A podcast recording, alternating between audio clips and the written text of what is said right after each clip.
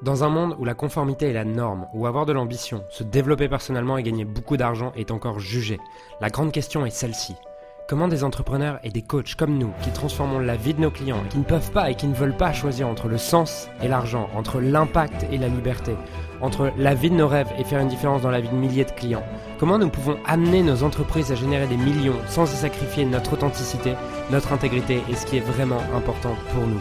Mon nom est Julien Musée et bienvenue chez. Une des choses qui vous limite le plus dans votre business, c'est les parties de vous que vous ne voulez pas voir.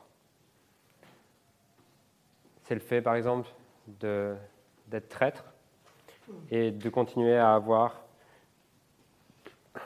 d'essayer de projeter une image de vous, un seul côté, que le gentil, et de vouloir vivre qu'avec le gentil.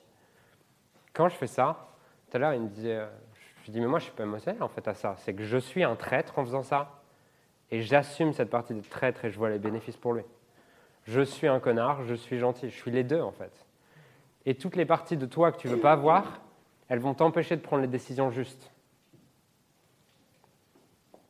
Tu seras, plus tu veux grandir, plus tu seras perçu comme un putain de connard, plus tu seras perçu comme un putain de traître, comme quelqu'un qui s'en fout des gens, comme quelqu'un qui rejette les gens, comme quelqu'un pour qui les autres ne sont pas importants. Et si tu n'acceptes pas ces deux parts, tu vas t'empêcher d'aller au niveau d'après.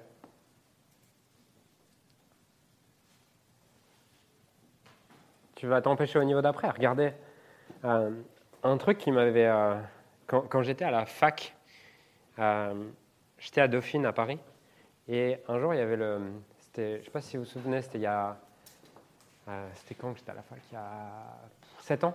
Euh, environ 7 ans, il y avait eu un, scandale sur, euh, sur le patron de Renault qui avait eu un gros plan social de, de 3000 personnes. Ils avaient viré 3000 personnes comme ça, plan de départ et tout ça. Et à côté de ça, il y avait les journaux qui, qui titraient Il se verse un million d'euros de dividendes et vire 3000 personnes. mais, non, mais il n'y a aucun rapport. Mais je me souviens que sur le moment, j'avais été assez d'accord en fait. J'avais été assez d'accord et je me disais, ouais, c'est vrai, c'est inadmissible qu'il se verse un million d'euros de salaire et qu'à côté il vire 3000 personnes. Et j'étais assez d'accord avec cette idée qui est qu'en fait, il aurait pu payer peut-être 300 salaires supplémentaires s'il ne s'était pas versé de salaire.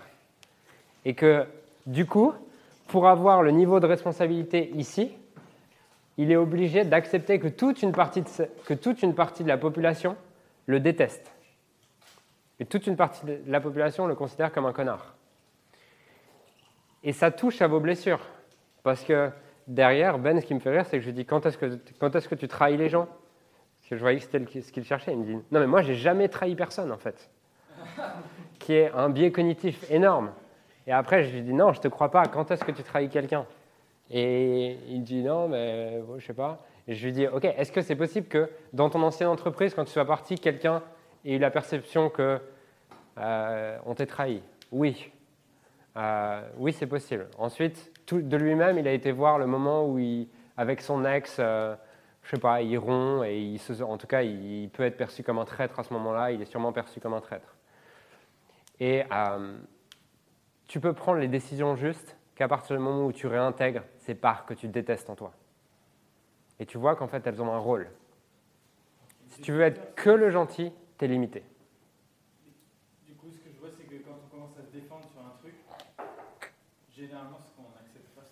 Oui. Toutes les parts de toi que tu, tu refuses, elles existent, elles continuent à exister et elles s'expriment par compulsion. C'est juste que comme tu les refoules, bah, boum, je le refoule dans l'inconscient, non, je ne trahis pas les gens, moi. Et tu continues à te raconter cette histoire sur toi-même, mais tu vois pas à quel point elle te limite. Parce que tout ce que tu refoules dans l'inconscient, tu peux l'exprimer que par compulsion, parce que tu veux pas, surtout pas avoir cette part de toi, premièrement.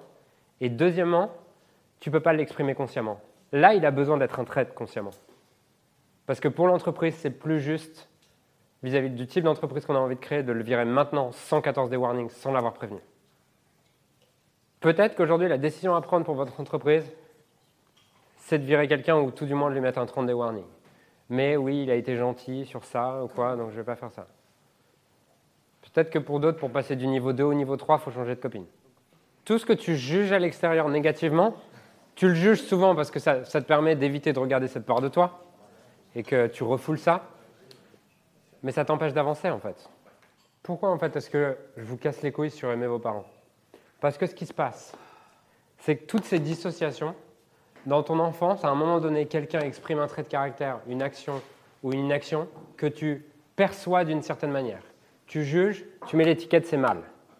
À partir du moment où tu mets l'étiquette c'est mal à l'extérieur, tu te dissocies de cette part de toi, et toi, derrière, tu vas avoir des biais cognitifs de voir que les parties où tu es différent et de ne pas vouloir cette part de toi. Sauf que tu ne peux pas fuir des parts de toi comme ça et tu vas continuer à les exprimer. Soit tu les exprimes par compulsion. Par exemple, c'est pour ça que des gens qui ont été battus par leurs parents vont se dire je battrai jamais mes enfants. Et du coup, ils ont ce, truc de je réprime ça et un jour ils explosent. Soit tu fais comme ça, soit en fait tu exprimes quelque chose que tu as jugé, mais toi tu as toujours un moyen pour dire non mais moi c'est différent parce que là tu vois j'avais une raison. Mais quand ton, ton, père ou ta mère a fait ça, il avait aussi une raison.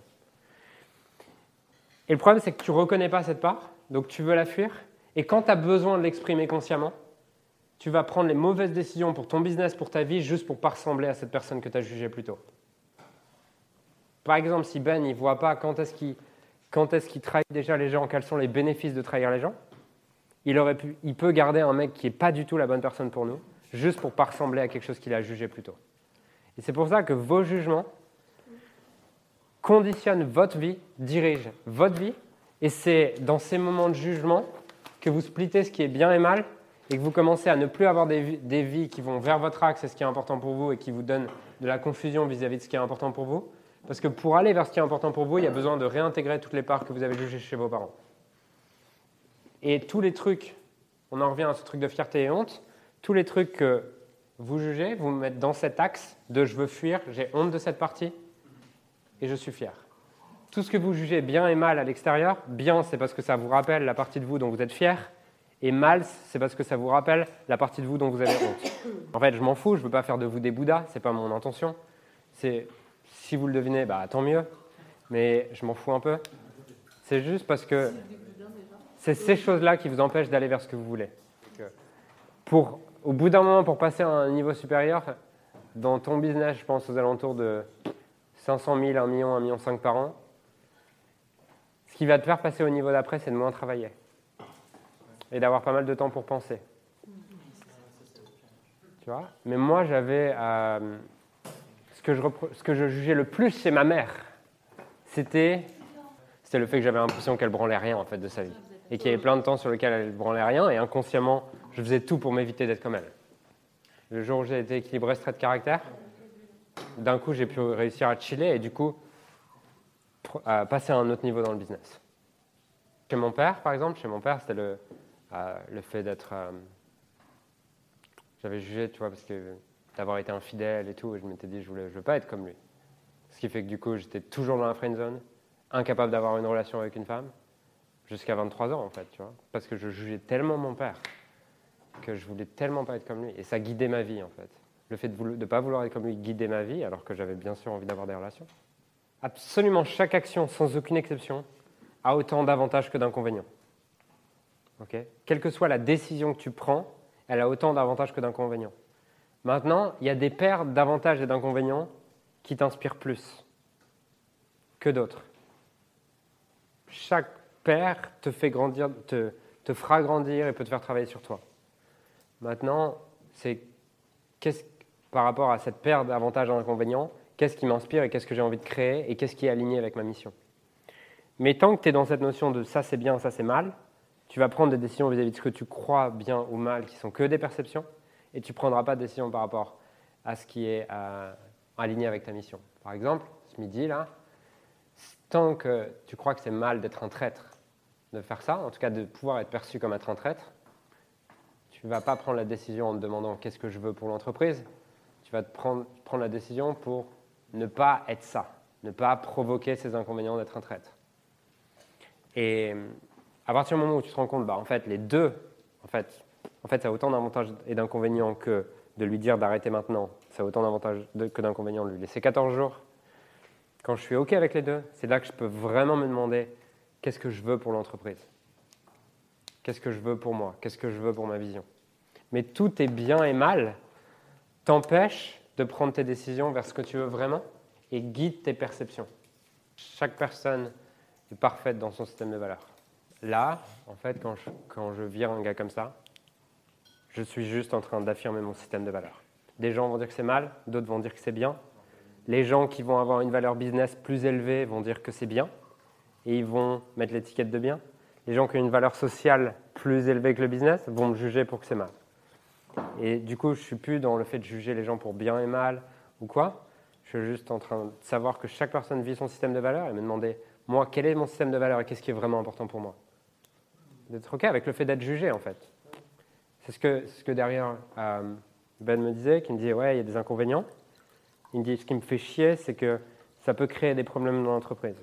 Genre d'autres personnes qui partent ou qui nous font plus confiance. Quoi. Je dis, ouais, effectivement. Mais c'est aussi une, opportunité. Moi, je vois comme une opportunité de réaffirmer nos valeurs et de reparler justement de ces valeurs que je vous ai montrées ce matin. En premier, c'est la responsabilité. Et en, et en dernier, c'est en septième, pas en dernier, elle existe, c'est l'équipe.